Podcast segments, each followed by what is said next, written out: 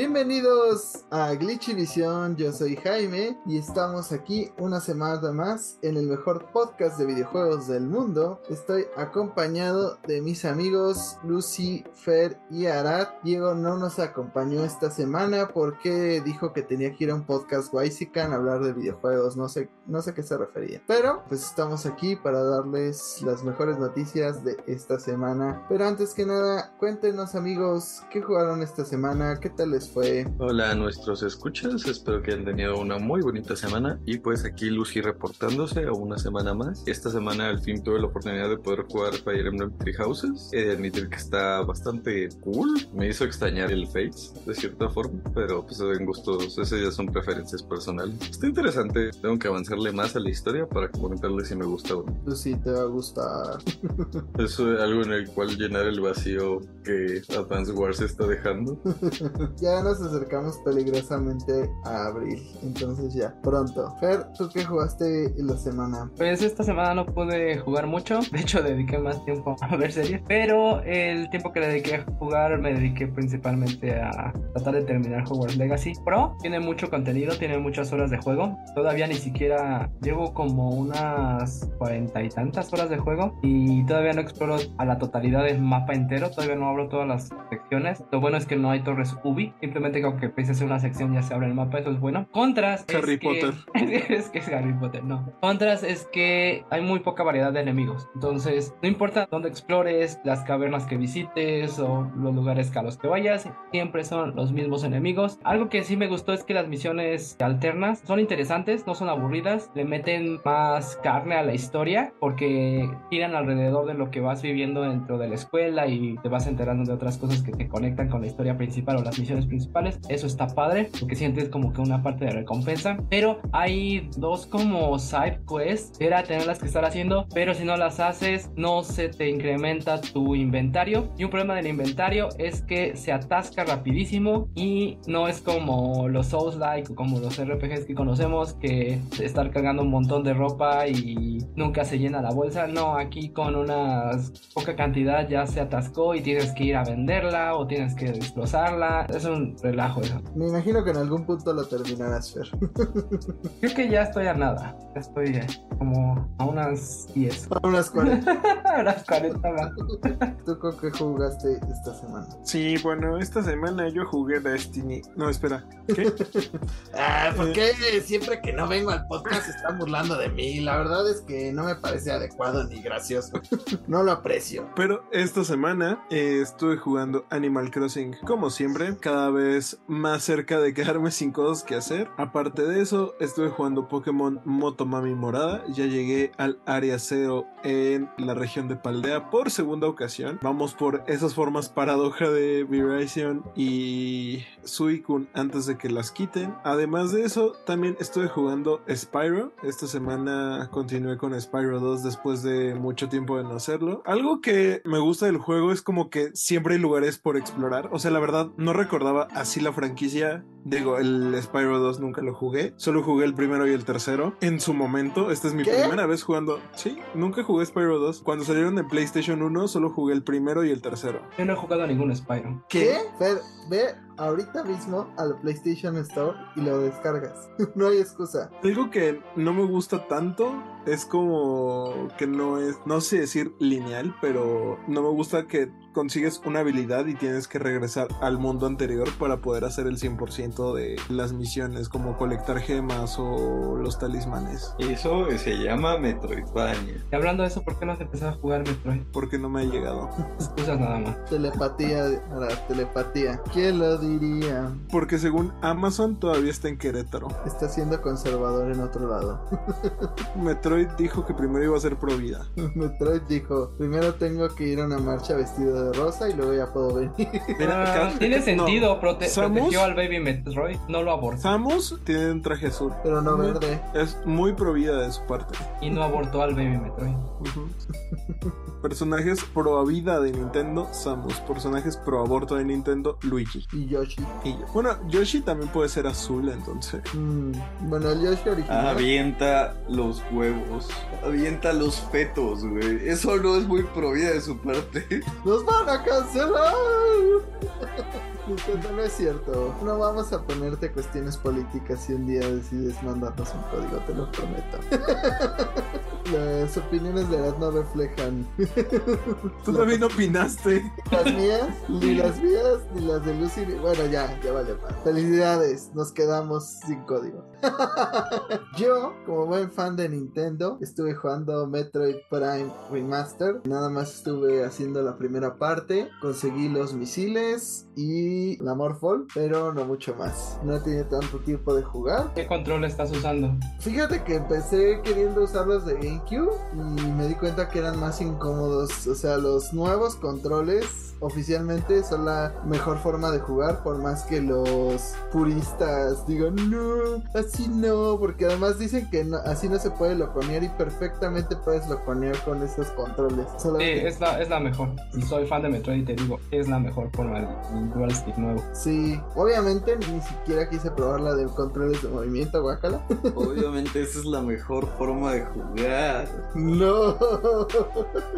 Fíjate que vi un canal de YouTube, hizo como una combinación, pone el híbrido y pone un setting especial en la consola para que funcione como giroscopio y el cómo hace ese setup sí vale la pena, pero así jugándolo nada más en híbrido o con pointer no, pero con el setup que esa persona hace no recuerdo exactamente cuáles eran los settings, pero ahí sí se ve que está interesante el game. Yo les recomiendo el modo nuevo y pues se ve espectacular. O sea, la verdad hasta que lo juega no se da cuenta del trabajo que hicieron. La verdad es que para mí a la fecha es el mejor juego, bueno, el que mejor se ve en Nintendo Switch. Corre a perfectos 60 cuadros por segundo. A lo mejor Mario Odyssey, no sé. Pero tuvo que venir un juego del GameCube para que sea el juego que se ve mejor en el Switch. Parece que estoy en otro año porque también jugué Metroid Fusion. Ahí también avancé hasta que obtienes el disparo cargado. Y me está gustando mucho. De hecho, no hubiera parado de jugar. De no ser porque me di cuenta de la hora. el día que lo dejaron para que lo puedas jugar en el Nintendo Switch Online. Pero ya eran como las 3 de la mañana y dije, shit, tengo que dejar de jugar. Pero es muy adictivo. A muchas personas les molesta como lo lineal que es. Pero a mí me agrada que te digan a dónde ir. porque muchas veces los Metroidvanias estoy como de ¿dónde putas tengo que usar esta nueva habilidad? Lo que quisieron hacer con Fusion era quitar esa exploración libre para enfocarla más a la narrativa. Seguramente ya te diste cuenta que todo está más enfocado a los textos y con quien entablas comunicación. Sí, Eh, es- Y por eso eliminaron un poco como que ese sentido de perderte con el que te marcan a dónde ir. Pero aparte, tú puedes hacer lo que tú quieras. O sea, no es como que te obliguen a tomar una ruta o, o a no desviarte. Y está interesante como estos diálogos que dices, donde Samus habla con ella misma. Está padre. Es lo más que he visto a Samus decir en un videojuego.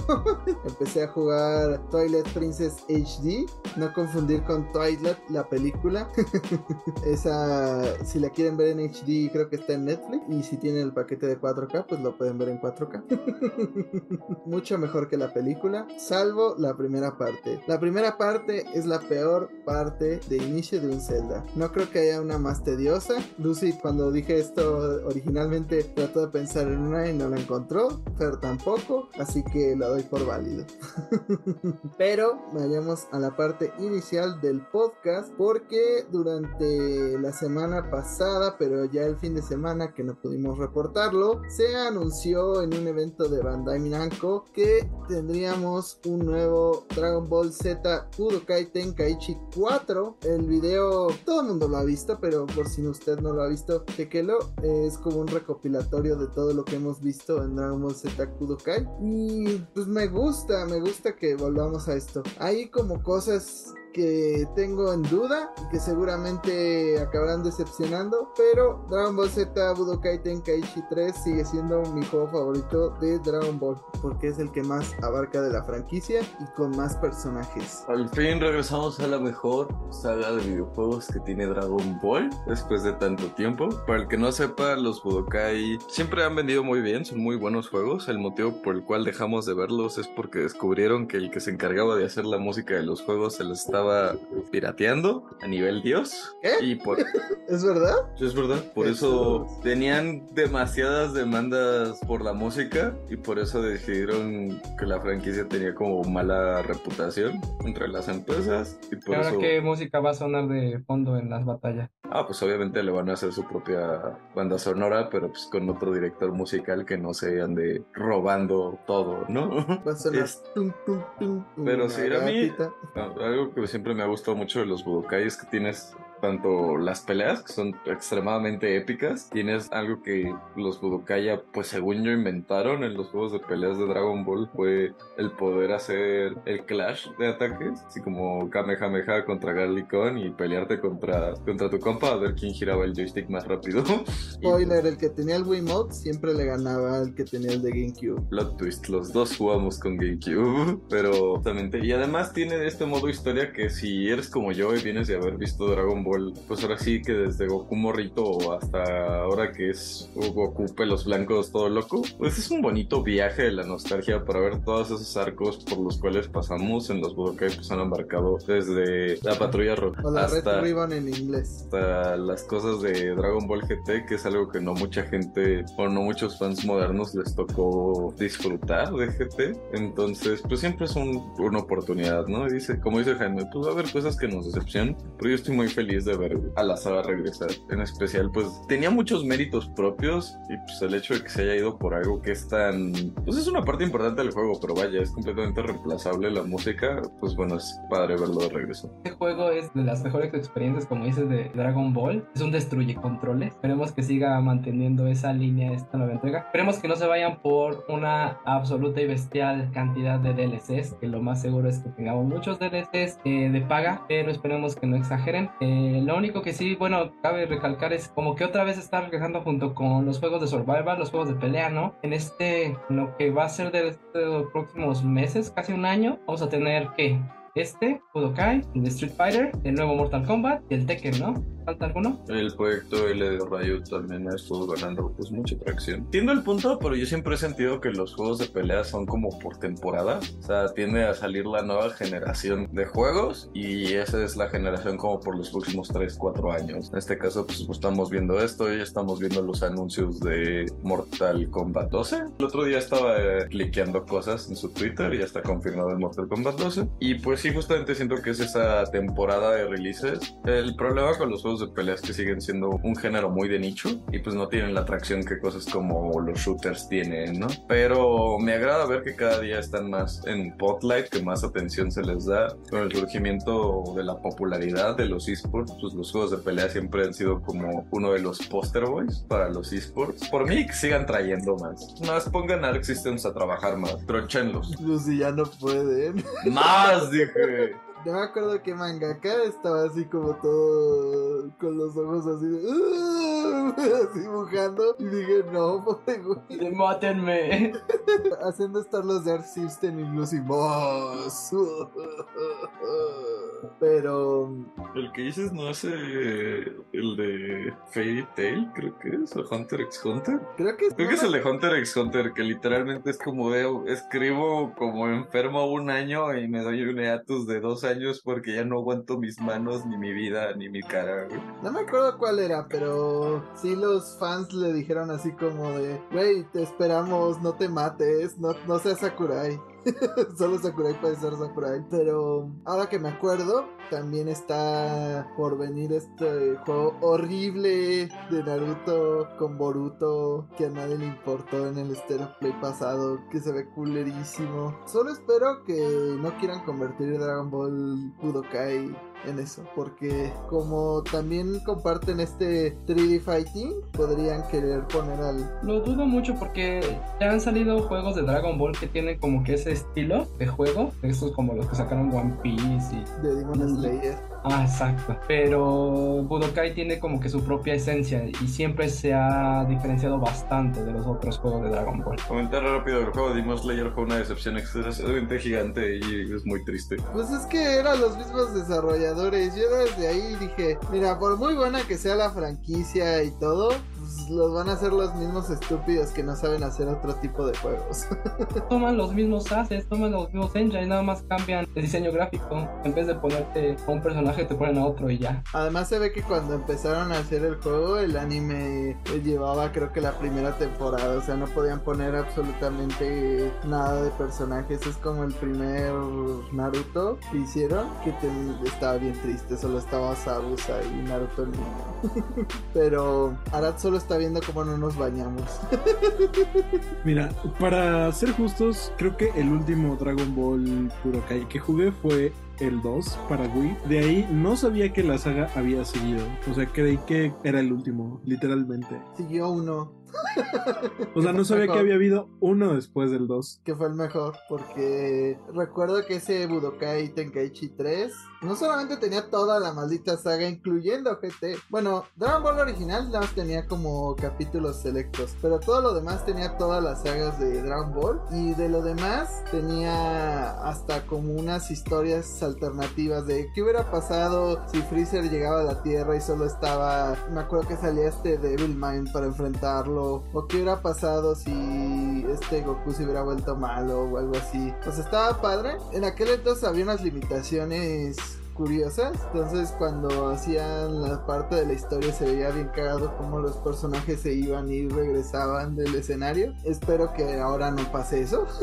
Digo, estaba chistoso, pero hoy día si volviera a pasar ya no sería tan chistoso. Ya no sería gracioso de risa, sino de raro. Y como dice Lucy y como dice Fer, pues el otro Budokai tenía 160 personajes incluidos dentro del juego. Toda la saga. Y dudo mucho que eso vaya a pasar. Y eso es lo que me decepciona bastante. Arad, Justo esa era mi duda, si va a tener a toda la saga otra vez, pero ahora incluyendo Super, o solamente va a tener a Dragon Ball Super, que no sé si sea un hot take, pero Dragon Ball Super está bien culero y idiotizaron a Goku aún más. Goku ya era un pendejo. Dejó que O sea, sí, Dejó que Cell sí. se verguera a su hijo y dijo, sí, sí lo era, sí, yo no digo que no, pero lo volvieron aún más pendejo. no sé, o sea, Siento que lo infantilizaron aún más de lo que era en Dragon Ball Z. mira, piensa que en Dragon Ball Z en la saga de Buu dijo que podía haber matado a Majin Buu, pero quería que los niños que ten- en ese momento tenían como 5 años fueran los responsables de salvar a la Tierra y por eso no lo mató él. A ese grado de pendejez el que nos manejaba Goku. Realmente lo que le pasó es lo que lo mismo que le pasó a Patricio de Bob Esponja. Es como sí, ya era estúpido, ahora lo es más. Exacto, porque en ese momento fueron dos niños. En Dragon Ball Super fue como de a huevo, voy a hacer un torneo que ponga en riesgo la existencia de todo el puto perro universo. Él no más. sabía que eso iba a ser causado. Bueno, en realidad antes del torneo hay como una muestra donde le dicen como de, ah, si alguien logra vencer a Goku, todos los universos se salvan. Y Goku, bueno, pero voy a meter las manos. y pues este, no sabemos qué pasa a continuación, ¿no? Es un Pero- shonen, protagonista. Pero Goku perdió, ahí pierde Eh. con Topo. No, en, el, en la prueba. ¿Sí? Lucy, viste mal, Super, velo otra vez. Pues vuelvo a ver. Mejor me meto dos palillos en los ojos. Mejor vuelvo a ver Sakura Card Captor. Mejor me pongo a ver One Piece. No, Lucy, eso es, eso sí no. ¿Sabían que hay un juego de Sakura Card Para PlayStation 2? No, pero ahora lo sé. Pero el punto es sí, que seguramente será solo la historia de Dragon Ball Super. Lo que no sé es si van a abarcar lo que ya está en el manga o lo que ya solo hemos visto hasta el anime. O sea, lo que estaría chido es que llegaran hasta donde vamos en el manga de Super, porque pues ya van como tres sagas que no han animado, entonces ¿La Saiyajina será jugable? sí, ¿Cuál de las dos? las dos y la fusión por un módico precio de esa es la clave. O sea seguramente podrás usar a la Saiyajina pero si quieres la fusión tienes que pagar o algo así. Pero pues no sé todavía no hay desarrollador solo es un video corto y hablamos mucho para un video que dura 5 minutos pero me gusta el estilo de arte al menos eso puedo decir. Se ve que no es Arc System Works pero quisieron hacer un efecto similar a lo que vemos en Dragon Ball Z Fighters bueno Dragon Ball Fighters o como le quiera llamar pero dentro de lo que no mencioné que estuve jugando y que sí me mantuvo muy activo esta semana fue uno de los anuncios que vimos en el Capcom Spotlight, en el cual hicimos algunas predicciones. La mayoría se cumplieron, si no es que todas, pero vamos por orden. Primero tuvimos información de Mega Man Battle Network, el cual pues ya solo falta que salga. Lo único que me molesta es que siguen poniendo ese filtro culerísimo que hace que todo se vea como pastel merengue agarrado con la mano así todo recorrido. Está horrible, dejen de usar filtros culeros, dejen de tenerle miedo a que se vean los pixeles. Y también añadieron un mega buster para pasar el juego pues más sencilla para aquellos jugadores que pues no son tan buenos en este jueguito de chips con cartas. Pero pues, está chido, o sea, yo ya quiero jugar Battle Network apenas y pueda. Después tuvimos el recordatorio de que Street Fighter 6 pues, tendrá un nuevo Como que en Japón les importa mucho los que narran las peleas de Street Fighter, no sé por qué, pero pues no es nada relevante. También vimos Exoprimal, ya vimos un trailer más alargado, un poco más de gameplay, dos de estos robots nuevos con los que enfrentas a la mil cantidad de dinosaurios que aparecen. También se reveló cuándo será la beta de este juego que la verdad a mí no me no me mata. Y una fecha de lanzamiento, la cual estoy buscando. Esperen.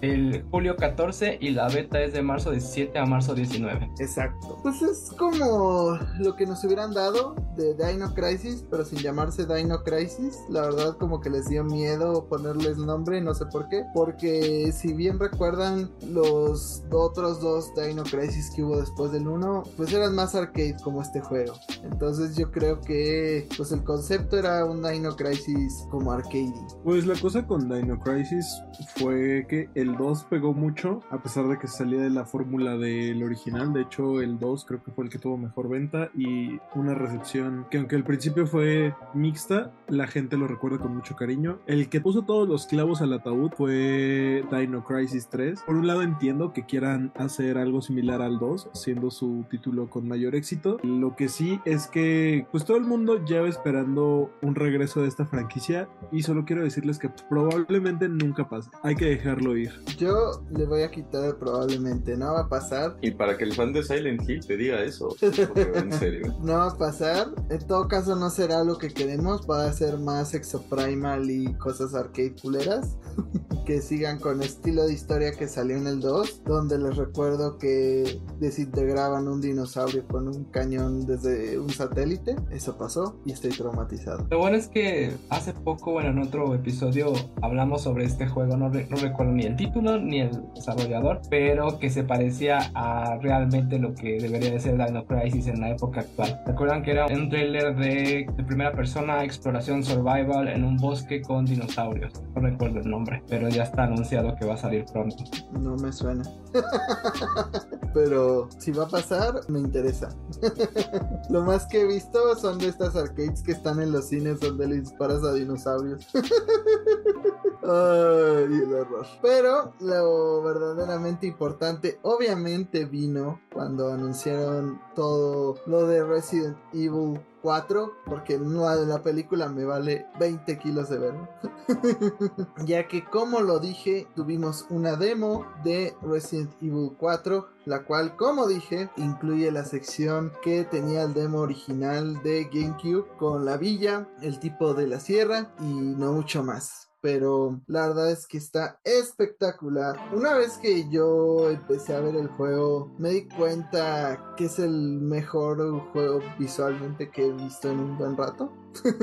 Creo que solo Horizon Forbidden West se le acerca y ni así, o sea, tiene una presentación muy buena. La historia la cambian, te enseñan mucho de lo que es el- la Operación Javier, que es esta misión donde Krauser y Leon pues salen a hacer una misión que solo vimos en Dark Side Chronicles y pues todo lo que pasa al principio está cambiado. Ya no tenemos la música de flamenco, ni el español que se sale al baño, ni cuando se burlan de Leon, ni todas esas cosas que hacían cagadas a Resident Evil. Este es un juego de terror. O sea, este se ve que va a ser un juego que sí te dé uno que otro susto. Digo a mí, ¿no? Porque pues ya sé lo que va a pasar, pero si digamos, si es tu primera experiencia, ¿crees que este juego va a ser tan pues arcade como lo fue en un momento Resident Evil 4 no lo va a hacer. O sea, vemos la crudeza desde que te puedes enfocar en los cadáveres que le salen moscas y todo. Cambian la icónica escena de ¿Qué carajo estás haciendo aquí? ¡Lárgate, cabrón!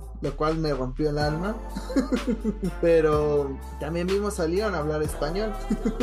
Cosa que no pasaba en el primer juego. Lo cual se me hacía ilógico que Leon pensaba que todo el mundo hablaba inglés. Pero este demo está precioso. Tiene muchos secretos. Hubo gente que a las pocas horas ya había descubierto uno de ellos que era el Madhouse Chainsaw Man. Que es como el, el nombre de la motosierra loco. Y pues en este modo se pone súper difícil. Es random. Ni siquiera han descubierto cómo liberarlo de cierta forma. Hay gente que le salió a su segunda run de este demo. Hay personas que han jugado como 20 veces el demo y no le sale. Entonces es totalmente random, pero es un modo mucho más difícil donde el tipo de la sierra se pone mucho más agresivo, donde es Doctor más... Salvador, yo me harté que le digas el tipo de la sierra. Doctor Salvador. Bueno, Doctor Salvador, a pesar de que en el remake no se le llama así, aquí Sí solo... se llama así. Pues el, el demo se llama Chainsaw Man. ¿Por qué le pusieron así el demo? No lo sé. Pero el Doctor Salvador está cambiado. No sé si sea el Doctor Salvador o en este sea el Doctor Hernández o que sea.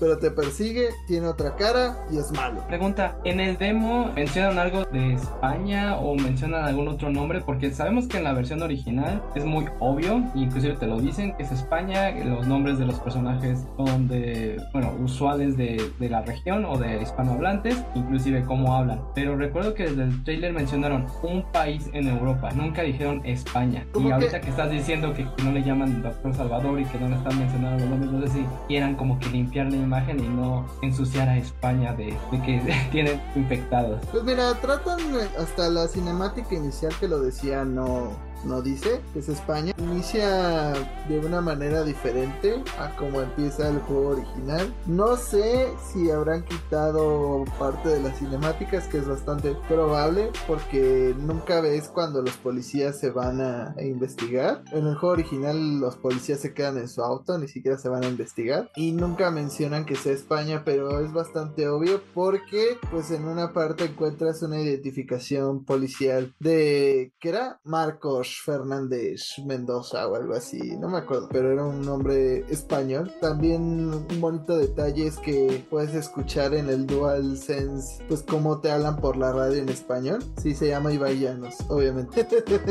pero te hablan en español por el DualSense. Entonces como que en México siempre tuvo ese plus de que sí entendemos lo que están diciendo. Y en las paredes pues las cosas del culto que están escribiendo pues obviamente también están en español. Si tienes suerte, Auronplay y su novia te insultan de forma xenofóbica. No creo, te cobrarían. Pero Si tienes suerte, puedes escuchar a Ibai comiendo papas de fondo. ya basta. o sea, todavía sigue manejando que ganas pesetas en el juego. Porque en 2008 obviamente no existía ya el euro. Cuando se supone que creo que era el 2008, no recuerdo bien exactamente el año en el que está situado el juego, pero al parecer seguían las pesetas y eran unas moneditas de oro. Pero no mencionan exactamente que sea es- España, pero es obvio. Sí, creo que están tratando de eliminar muchos de los factores que podrían hacer parecer que el juego es xenofóbico. Digo, a final de cuentas son japoneses haciendo un juego ubicado en España. Hay mucho desconocimiento. En aquel momento hasta esas voces graciosas de cogedlo y demás, pues se dieron por el desconocimiento que había de la región porque... por él! Ajá.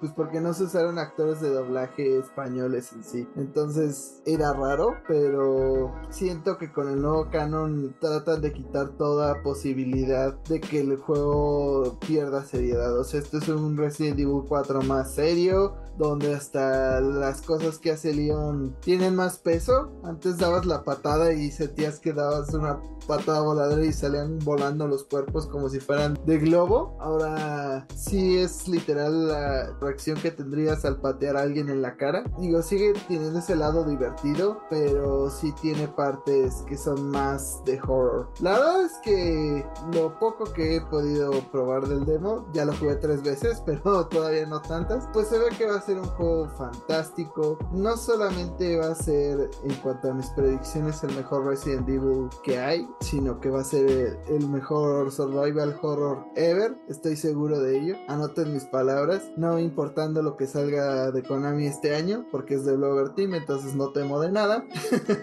entonces, sí, cualquier otro año ganaría juego del año. Lamentablemente decidieron sacarlo con The Legend of Zelda Tirso de Molina y pues eso puede ser un impedimento fuerte para que reciba el reconocimiento que merece. Pero prueben el demo, está para PC, está para Xbox Series X y S, no está para Xbox One porque el juego no va a salir en Xbox One, está para Play 4 y para Play 5.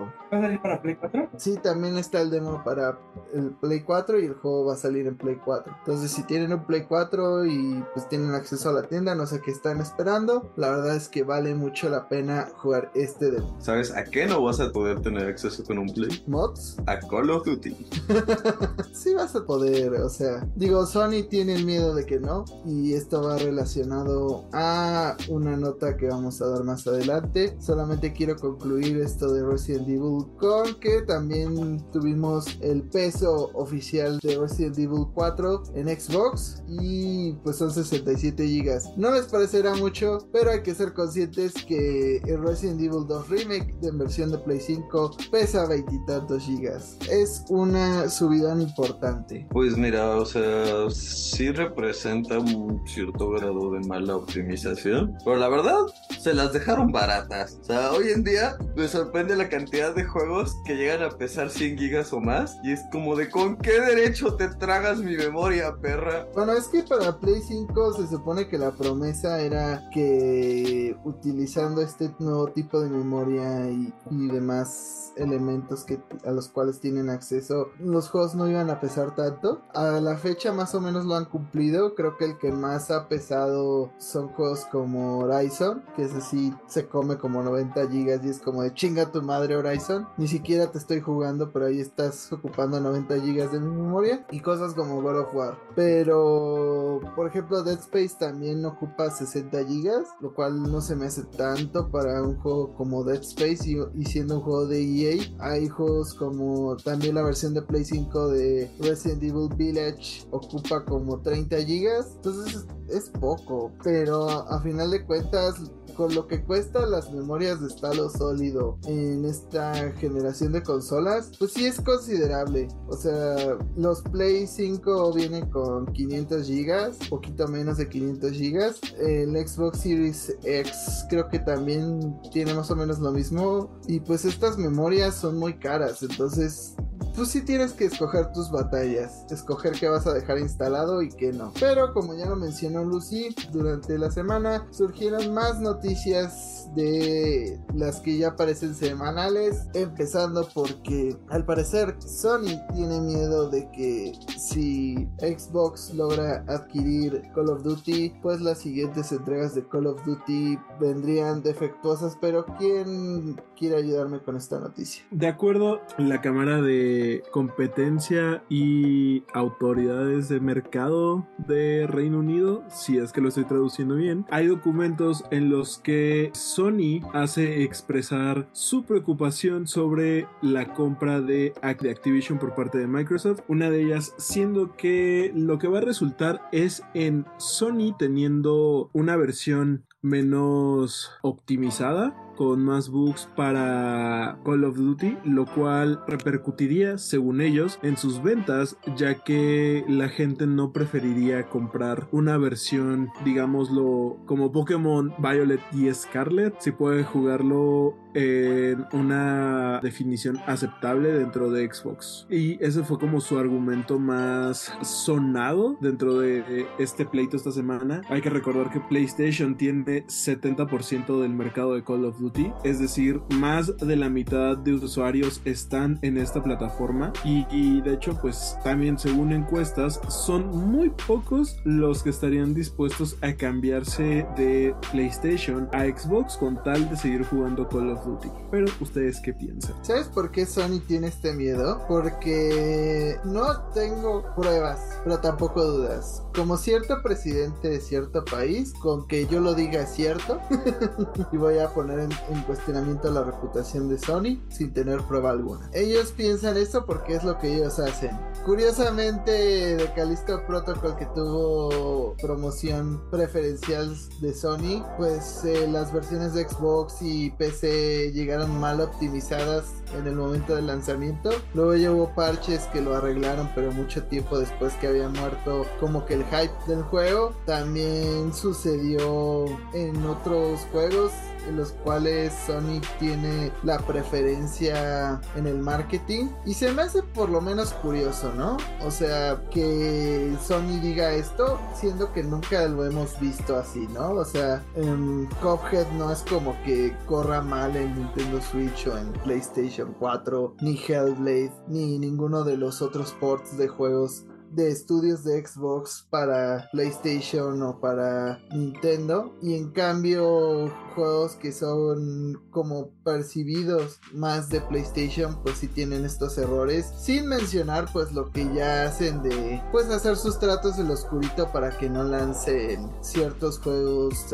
hacia Xbox hasta mucho después. O sea a la fecha no tenemos Final Fantasy VII Remake en Xbox. Y quién sabe si algún día lo veamos. Nier Automata tardó años en llegar a Xbox y a Nintendo Switch. Dudo que eso sea una casualidad, siendo la relación que tienen Square Enix y PlayStation. Pero otra vez, no tengo papeles, no tengo pruebas para afirmar esto, pero son demasiadas coincidencias, son demasiados lanzamientos en los que esto ha pasado, en los cuales pues curiosamente la única versión que no tiene fallas es la de PlayStation 5. Pero no sé si ustedes le dan validez o observan esto también. Como dice Jaime, normalmente ah, no hay evidencias, pero si a ti te preocupa es porque tú lo harías, ¿no? Si los papeles estuvieran al revés, pues eh, definitivamente siento que esto es algo que haría Sony, por algo lo tienen presente. Al mismo tiempo, pues bueno, Sony ha estado tratando de meter las uñas y dientes como ha podido en esto.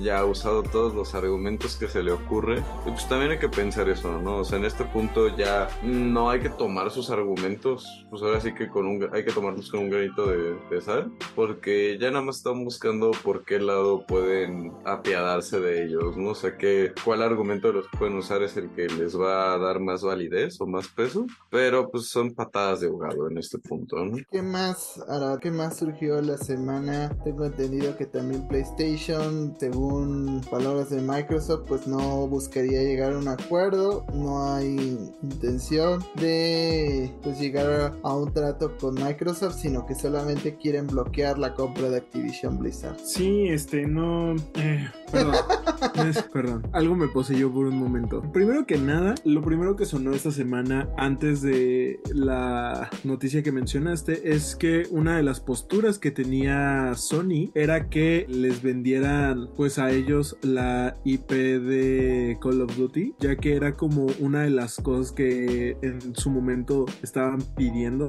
Y después de ello empezaron como las propuestas por parte de Microsoft, como esto de pues continuar con el servicio, continuar pues obviamente dándole soporte a estas versiones que llegarían a la consola de Sony. Sin embargo, pues los japoneses hicieron con su postura, dijeron no. Y pues esto continúa después de las declaraciones que dio Lulu Cheng. Lulu Cheng es la encargada de comunicaciones por parte de Activision y según lo expuesto por Lulu Cheng y según lo expuesto por Cheng, lo que realmente Sony quiere hacer es bloquear la compra total de Activision por parte de Microsoft. O sea, no estarían buscando llegar a este acuerdo, no estarían buscando comprar Call of Duty. Lo único que quieren es que Microsoft no se quede con Activision. De hecho, ella confesó o más bien habló de que ha estado como en contacto con Jim Ryan y que ha sido como bastante la insistencia de tener esta comunicación y justo él expresó hacia ella que lo único que importa es bloquear la fusión. Todo esto sale después de que Sony pues expusiera este temor a que Microsoft lanzara versiones de baja calidad para su consola. Dudo mucho que Jim Ryan le haya dicho a Lulu que Ah, sí, di todo lo que te dije, que solo queremos bloquear la venta. La verdad es que creo que esta señora, pues no, no estaba pensando cuando dijo esto, o no la agarraron en curva, no sé. O, sea, me parece totalmente ilógico reconocer que solo quieren bloquear la, la compra, o sea, que no les interesa llegar a un acuerdo, llegar a una mejor situación para sus jugadores. O sea, yo creo que los jugadores de PlayStation estarían bastante contentos con un trato similar al que obtuvo Nintendo. Y pues lo que está demostrando esta señora es que no les importa a los jugadores, que ellos solo quieren bloquear este trato porque no les conviene financieramente. Y la verdad es algo muy pobre. Digo, es Jim Ryan. No dudo que lo haya dicho porque pues este señor no solamente ha mentido a nuestras caras cuando dijo que los juegos de PlayStation de estudios propios no iban a llegar a PlayStation 4 y la mayoría sí llegaron en un principio. También mintió sobre que el catálogo de PlayStation 4 y PlayStation 5. Ajá, que el catálogo del PlayStation Plus se iba a expander y lo van a eliminar. el catálogo inicial que te dan con, con tu membresía. Entonces, no lo dudaría de Jim Ryan. O sea, es una persona pues que ya tiene su fama por algo. Por algo hay muchos memes de él como reptiliano o con los ojos rojos o solo busque Jim Ryan en un buscador y se dará cuenta que pues su imagen no es la mejor en el mundo de los videojuegos, no es precisamente un Reggie Fils-Aimé o algo así, pero no creo que Jim Ryan estuviera de acuerdo con que Lulu Cheng pues compartiera estos detalles, seguramente pues la pobre Lulu pues si no será despedida ya no le van a dejar comunicar más en adelante. Y pues la cosa se pone cada vez peor para Sony, ¿no? También estuvo en estas declaraciones en las cuales Microsoft pues cree que Warzone funcionaría sin problemas en Nintendo Switch. También eso es ridículo. ¿Con qué infraestructuras Microsoft? ¿Has visto el internet de Nintendo Switch? ¿Han tratado siquiera de jugar un juego de la nueva Nintendo Switch? ¡Es horrible! ¿Han tratado de jugar algún multiplayer en Nintendo Switch? No se puede. Por algo las versiones de Overwatch, de Apex Legends que hay en Nintendo Switch pues son las menos recomendables del mercado y nadie quiere jugar esto en Nintendo Switch. Ahora métele Warzone, que es un juego súper mal optimizado, que pesa como 100 gigas. O sea, no se puede. Paremos con estas declaraciones a lo loco por querer ganar una discusión. O sea, no es posible. A menos que Microsoft sepa de la siguiente Nintendo Switch. Ni así. Justamente Arad me robó las palabras. O sea, normalmente en las compañías pues, puede que Microsoft ya se algo acerca de los specs de esta susodicha Switch 2 o bueno, el, de la siguiente generación de consolas de Nintendo y pues puede que sí estaríamos hablando de una posibilidad de correr Warzone. Al mismo tiempo, pues vaya, Nintendo no es muy famoso por tener, más allá de una consola potente, una buena cantidad de memoria, ¿no? y si con cosas como el Play y el Xbox ya por si tienes que, como dice Jaime, escoger tus batallas, decidir qué juegos te quedas descargados y cuáles no. Con el Switch, esa batalla te lidia el doble, ¿no? O sea, mi Switch está en un punto donde no le cabe ni un pedo a la memoria, ¿no? Entonces, pues no me puedo imaginar a alguien instalando Warzone en su Switch, básicamente diciendo, bueno, es lo único que voy a tener instalado porque no cabe nada más. Además de eso, ¿cuál es el jugador de Warzone en Nintendo Switch? ¿Existe? ¿Habrá alguien que quiera dedicar su Nintendo Switch exclusivamente para jugar Warzone? ¿Existiendo la Steam Deck? ¿Neta? Oye, lo dices casi como si no existieran pequeños niños que les mama jugar juegos tipo Fortnite, güey. En especial si son gratis, güey. Pero una cosa es Fortnite y otra cosa es Warzone.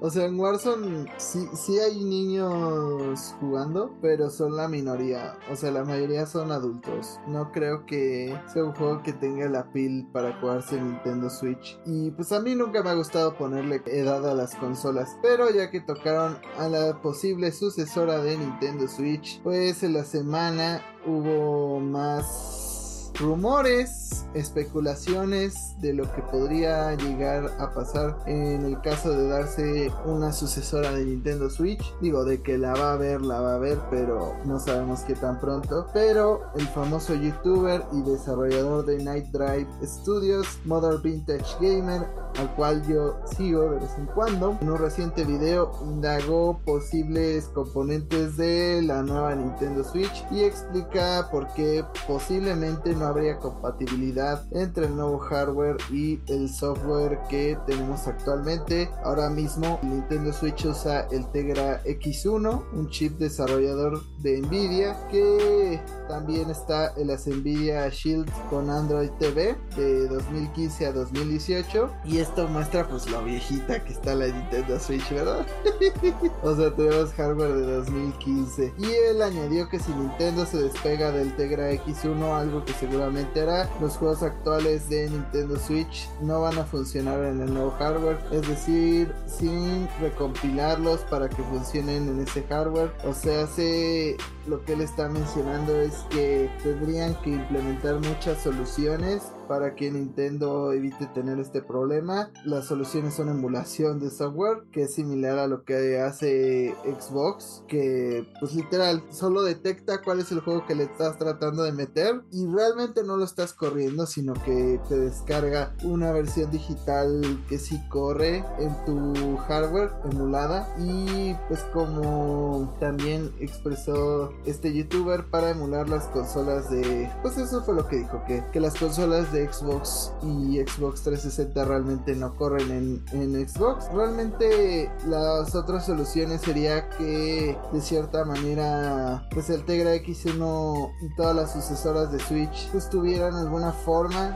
de implementar viejo hardware similar al chipset de Nintendo GameCube en Nintendo Wii. O sea que tenga un pedacito de Nintendo Switch en el nuevo Switch. O pues de plano quisieran un parche para que todos y cada uno de los juegos corriera. Lo cual pues suena casi que imposible. Pero ustedes qué piensan? ¿Creen que va a ser retrocompatible o vamos a tener que volver a comprar toda nuestra biblioteca? Lucy. Bueno, esta no es la primera vez que Nintendo se enfrenta a una situación así. Esto pasó con el 10. Como algunos recordarán, el 10 traía esta ranura extra muy bizarra para meter tus cartuchos de Game Boy, que ni siquiera cabían bien, están como saliditos. Pero pues sí, ¿no? Es algo que requiere pues, una inversión adicional, requiere de investigación, ser una solución. Y pues Nintendo no es precisamente el fan más grande de tener que gastar dinero en esto, en especial si se lo pueden ahorrar. Pero yo sí espero ver retrocompatibilidad. Siento que sería una patada muy dura a los fans, en especial pues con todos los juegos que tiene este sistema, ¿no? Pues, bueno, el punto es que Nintendo tiene tu madre si no lo hace retrocompatible. Sí, justamente creo que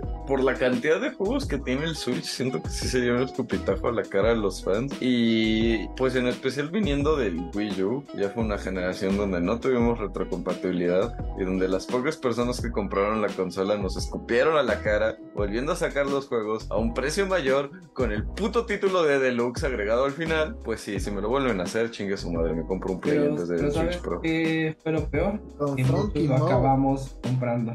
Con Funky Mode. Ustedes lo acabaron comprando. Bueno, yo no tuve Wii U, así que a mí me vale madres porque nunca compré los de Wii U. Entonces, pues obviamente los iba a comprar. Porque para mí no había esta opción de jugar Donkey Kong Tropical Freeze a 40 dólares. Cuéntanos, Jaime, ¿cómo te le estás pasando en tu celda? Chido, porque no hay opción de jugarlo en Switch. Así que mientras no estén, para mí son una buena compra. Y para toda la gente que no tuvo Wii U, esperemos Nintendo pues tome la decisión correcta. Y pues aunque sea ponga un pedacito de un Switch en su nueva consola y, y podamos jugar nuestra biblioteca de Nintendo Switch y podamos decirle, hiciste lo correcto, Bob. Aquí también algo que no nos hemos preguntado es, ¿cuál va a ser el siguiente formato que utilizará la consola de Nintendo? ¿Seguirán con los cartuchos o volverán a los discos? Va a ser todo digital y triste. Un Diego salvaje aparecido. Muy bien, Bueno, tendré muchachos. que dejar de imitar a Diego. Van a ser viniles. Vinilo. Oh, sí, va a ser la consola más grande del mundo, más grande que el PlayStation 5, va a ser viniles. Diego, ¿tú qué crees? ¿Vamos a tener retrocompatibilidad? ¿Vieron cómo así lo puse a decir? en el Nintendo Switch 2. Más les vale, malditas sabandijas. Creo que es algo que las compañías no le ponen suficiente atención, pero creo que es algo muy necesario porque repentinamente no está chido que todos los juegos que has pasado años y años coleccionando espontáneamente se vuelvan obsoletos o que no los puedas jugar porque en la consola nueva y pues que tengas que hacer toda la faramaya de conectar la consola vieja, a lo mejor sacarla de una caja, yo lo tengo todo bien ordenadito en un librero, pero pues yo no soy todo mundo, hay gente que pues todo lo manda a su ático y ahora imagínense que de repente, ah, me dieron ganas de jugar, qué sé yo, ¿cuál juego les late? Ring. Digamos que estamos en época del PlayStation 6 y ahora tengo que subir, desempolvar mi PlayStation 4, sacar el PlayStation 4, hacer toda la faramaya para conectarlo y poder jugar. Entonces, necesario y ahora todavía más con el crecimiento cada vez mayor de las bibliotecas de juegos, la retrocompatibilidad de las consolas y Nintendo en particular le pone muy poco cuidado a sus juegos de consolas anteriores. Entonces, sí es necesario, por Dios santo. Bueno, siempre le han puesto mucho cuidado a eso, como que nos fallaron con el Switch y pues no quiero que nos fallen otra vez. Recuerden el reto Burundis o reto Glitchy Visión. Digan retrocompatibilidad rápidamente. Retrocompatibilidad. Se ganarán un chicle. Retrocompatibilidad. Retrocompatibilidad. Retrocompatibilidad. Retrocompatibilidad, retrocompatibilidad, retrocompatibilidad. Ahora se ha ganado un chicle. Con paternidad. Digo, Lucy, no tienes paternidad. Pero, pues obviamente no van a hacer eso. Digo, si todavía nos pueden seguir vendiendo Metroid Prime Remastered, si viven ahorita de darnos Metroid Fusion porque no nos lo habían dado, si viven de darnos tantos juegos que nos pueden volver a vender, por supuesto que no te van a dar buenas opciones para jugar juegos viejitos. Pero al menos creo que Nintendo Switch sí va a estar disponible y al fin podremos jugar Hyrule Warriors a más de 15 FPS. Bueno, Hyrule Warriors de Calamity, porque el Hyrule Warriors de Wii U corre a 60 frames en el Switch y en el Wii U corre a 30. Por eso se necesitan nuevas versiones. Una consola más poderosa. Ya podremos jugar Pokémon Motomami sin que se crashee cada 5 segundos. Pero, ya que hablamos mucho de la Wii U, curiosamente, que nunca hablamos de esa consola, pues recientes reportes han confirmado que esta consola puede dejar de funcionar si no la utilizas, según la eh, NAND o NAND de la consola. Parece ser que eh, el tema de la gamepad pues se rompe después de cierto tiempo en el que la consola permanece sin utilizarse. Si eres uno de los usuarios de esta consola se recomienda utilizarla de vez en cuando. También ciertas amistades me han comentado que el chip o una de las cosas que conecta el HDMI puede fallar y han tenido que usar sus cables de componente, lo cual es bastante sad porque pues se ve de la verga así el Wii U. Pero pues sí, denle amor a su Wii U, utilícelo de vez en cuando. Yo creo que estos reportes de que la Wii U ha dejado de funcionar y que mucha gente cree que es obsolencia programada para que no utilices tus consolas viejitas y que solo le compres cosas nuevas a Nintendo, vienen de muchos usuarios a lo mejor un poco desinformados o que apenas están prendiendo su Wii U de nuevo para comprar estos últimos juegos antes de que se cierre la consola virtual. Por lo pronto yo salvé la consola de Lucy porque se encendió después de un buen rato. Pero ustedes qué piensan? ¿Cuál es su teoría? ¿Han prendido su Wii U recientemente? Arad, tú no tienes Wii U.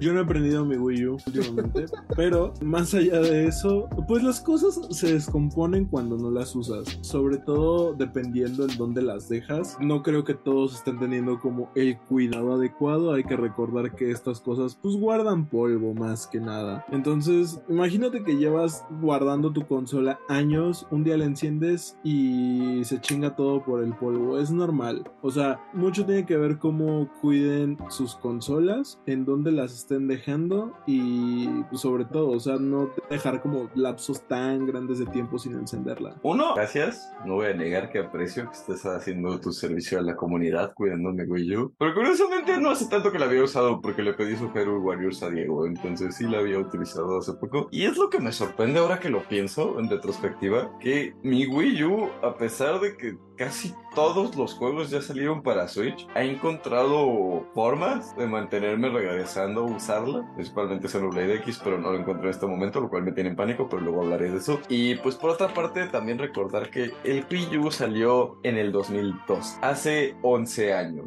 el, el Wii U salió hace 11 años. O sea, estamos hablando de que, pues sí, ya hace unos ayeres, ya si la dejaste de usar, pues hace cinco años, estamos hablando de que hace cinco años no se enciende, ¿no? Efectivamente, pues con el tiempo comenzará, se va a ir descomponiendo, va a acumular polvo, va a dejar de funcionar, y pues sí, si le puedes dar esta manita de gato, usarla de vez en cuando ayuda. Por otra parte, tengo mi Nintendo 64 que lo dejo de usar por años y luego regreso a él y sigue funcionando como el primer día que lo prendí. En mi caso, yo tiene un buen que no prendo mi Wii U, espero que aún siga funcionando. Lo probaré este fin de semana. Espero no llorar. Espero que no tenga manchas de chetos. Como, dice Arad, o sea, la tecnología caduca y, más si no la usas o si no le das el cuidado adecuado, ¿no? Pero también eh, esta teoría de que Nintendo o las compañías crean productos con caducidades o fechas de caducidad ya fijas, yo creo que es un poco sacada de contexto. Yo creo que eso sí se aplica, pero en dispositivos menores, como por decir los actuales teléfonos, y es una tendencia que se está dando más actualmente que en la época en la que estaba en la Wii U, ¿no? Yo creo que eso se puede ver más en cuestiones que lo vemos más en actualmente en chips, en en relojes actuales, no tanto en consolas, esperaría. Sin embargo, ah, Nintendo es demasiado avariciosa y lo estamos viendo, justamente lo acabamos de mencionar con la noticia de la retrocompatibilidad. Y, o sea, es un mercado para Nintendo. Mato mi consola, hago que compren una nueva y hago que me vuelvan a pagar por todos los servicios de todos los juegos viejos porque los voy a subir a una nube. Huevos Nintendo. Yo por mi parte también no tiene demasiado que usé mi Wii U. La última vez que lo usé fue pues, precisamente para jugar Hyrule Warriors antes de prestársela a Lucy. ¿Qué les puedo decir? Ese juego de repente te entra el bichito de, oye, ¿quieres partir madres usando a Ganondorf? Y tú eres como, sí. Entonces ese juego es entretenido, pero nada más por un rato. También jugué un rato Smash para Wii U y, oh Dios mío, qué lento es a comparación con Ultimate. Sí, sí duele. Pero ya pasando eso, ¿para qué doy mi opinión? Si básicamente sería eco de la de mis compañeros. Sí, la tecnología se acaba. También la cuestión es sí, la obsolescencia planeada se ocurre, como dice Fer, pues más con cosas como impresoras. Para que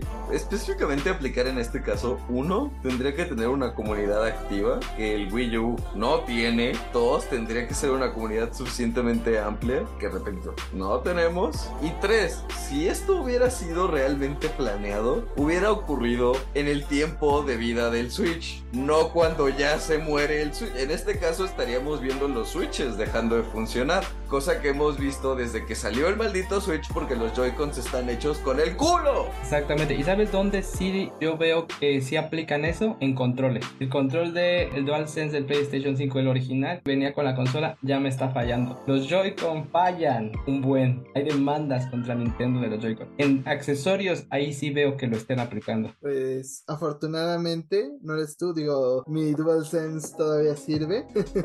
Creo que es porque no lo he aventado de frustración después de tratar de jugar Gotham Knights, no sé. Es porque no acabas tus juegos. También. o tal vez porque no jugué Howard's Legacy. Eso está maldito.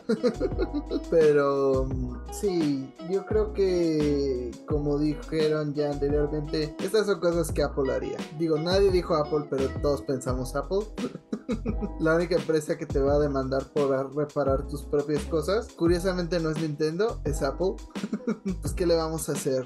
Así es el día que vivimos hoy día. Seguramente hasta la Switch 2 puede que en algún momento se hayan planteado dentro de Nintendo y si la hacemos toda digital y los chingamos a todos, yo creo que Nintendo sería la última compañía, o quiero pensar que sería la última compañía que saltaría al futuro solo digital. O sea, PlayStation ya lo está insinuando, vendiéndote tu consola, pues que sí tiene el disco integrado y, y la que no, y hasta haciendo como estos aditamentos para que sí puedas tener el disco integrado. Y Xbox, pues el Series X es, es una carta de amor a, lo digital. Es solamente una manera de decir, mira, te regalo los juegos, te los doy a 30 varos, 30 juegos. Solo quiero que te pases a todo digital para que así yo gane dinero de alguna manera. Pero hablando de cuestiones digitales en el gaming, pues todos sabemos que el próximo 27 de marzo la tienda del Wii U va a abrir. También la del 3DS.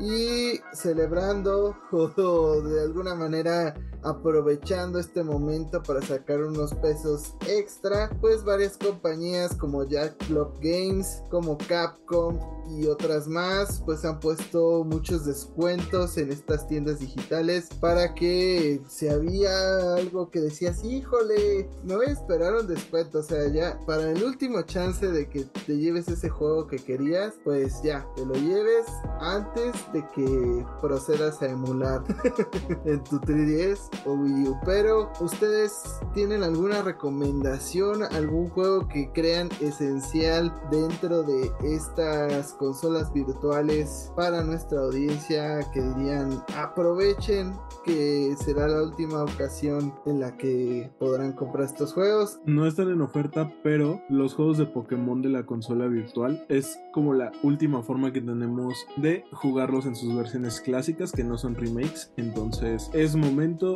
vayan. Además, Pokémon Cristal tiene el evento de Celebi ya integrado. Entonces, ¿qué más quieren? ¿Están baratos? Los juegos de Layton, no sé si están en descuento, pero las versiones de, 3DS son muy buenas. Ya vamos a tener una versión para Switch, pero no es un remake, es un nuevo juego, entonces sería bueno que si los pueden bajar, jueguen y también jugarlos, háganlo. Yo les recomendaría juegos de 10 que todavía no están disponibles en Nintendo Switch. Le hace, pues si les gusta sufrir, Zelda Spirit Tracks o Zelda Phantom Hourglass también está disponibles de 10 en las secuelas de Advance Wars, las cuales dudo que de esas vayamos a tener un remake, entonces aprovechen. Igual si el remake de Advance Wars se les hace caro, está la versión original de Game Boy Advance en la tienda digital del Wii U. En la del 3DS, eh, los juegos de Super Nintendo en 3D se ven hermosos. Hay algunos juegos especialmente adaptados para el 3D, como dijo Arad los Pokémon. En la del Wii U también están varios Animal Crossing que me sorprende que Arad no haya recomendado, como City Folk de Wii, o creo que es Animal Life, o ¿cómo se llama? Wildlife, el de 10, que igual se maneja solamente con la pantalla de abajo, pero es algo. Diego, ¿alguna... Wild World. Wild World. ¿Alguna recomendación? Pues la estaba pensando y chequé rápidamente la tienda. Aparte de los juegos que ya están en la o que van a salir en la consola virtual, yo recomiendo Metroid Fusion y los juegos de Golden Sun. Son joyas, son muy buenas. Si pueden, consíganse Monster Hunter 3. Ese es el primer Monster Hunter con el que yo tuve contacto. Me lo prestó Lucy en su momento y luego le compré yo por mi parte. Y es un juego muy padre. A lo mejor lo van a sentir un poquito lento a comparación con los juegos actuales de Monster Hunter, pero no deja de ser un juego muy interesante. A mucha gente no le gustó lo del combate subacuático. A mí sí me gustó. Y sí, este, yo recomendaría que vean como los juegos de Game Boy Advance principalmente, porque uno nunca sabe Nintendo qué va a sacar y qué no. Y pues si algo les llama la atención, pues mejor que lo tengan instalado a que se los puedan quitar a la goma. Wario Land de Game Boy Color dieron nada más el 4 creo en, Nintendo Switch o el 3 entonces yo se los recomiendo está Metroid Prime Trilogy por si no quieren esperar a que Nintendo nos dé todas las remasterizaciones está Skyward Sword por si quieren sufrir Twilight Princess HD Twilight Princess HD si no encuentran una copia porque todas están en 2000 varos tienen a su madre los que la están vendiendo a 2000 varos la pueden comprar digital. También está obviamente Wind Waker HD, dos juegazos de Zelda. Y Lucy, ¿alguna recomendación de tu parte? Estaba checando, pero realmente no encuentro juegos que estén en la eShop que recomendaría que no hayan comentado ya. Principalmente si quieren ver los orígenes de Monster Hunter, yo les recomiendo el Tri Ultimate, es la opción que está en la tienda. Para que vean el origen de la saga, sigue siendo un juego bastante disfrutable. Está la mecánica de peleas bajo el agua, que pues eh, o amas o odias. Aparentemente no hay un punto medio. Y pues los juegos de Ace Attorney también los recomendaría mucho, en especial porque, por ejemplo, el juego donde eres prosecutor, bueno, eh, Edgeworth se llama, el fiscal, pues solo está para 10, ¿no? Entonces aprovechen, son una saga de juegos bastante También hay juegos de Wii U que no han porteado a Switch, como Yoshi Xenoblade Chambritas, Chronicles X. Xenoblade Chronicles X, Yoshi Chambritas, Kirby Plastilina, Star Fox Zero si les gusta sufrir, ya cada vez son menos, pero sí hay todavía juegos de Wii U que no están porteables. Ahí échense un clavadillo, también como dijimos, Jack Clock Games obviamente puso en descuento Shovel Knight, entonces si lo quieren en su versión más barata, jueguen Shovel Knight. Lo compraría. Si no lo hubiera ya comprado. sí, o sea, todos tienen como 20 veces Shovel Knight. Bueno, yo nunca lo he jugado, hasta eso, podría, ¿Y qué estás esperando? Ahí tienes tu oportunidad. No sé. Y es un juegaxo de quexo. Para 3DS. Lo descargaré para 3DS. Pero hablando de más cosas de Nintendo, recientemente hay una controversia en el competitivo de Super Smash Ultimate precisamente por algo que se ha descubierto del personaje de Steve, que ya era material para ser baneable, pero ahora pues se ha añadido más a la lista. Diego, ¿qué es esto que han descubierto varios jugadores? ¿Cuál es tu opinión al respecto?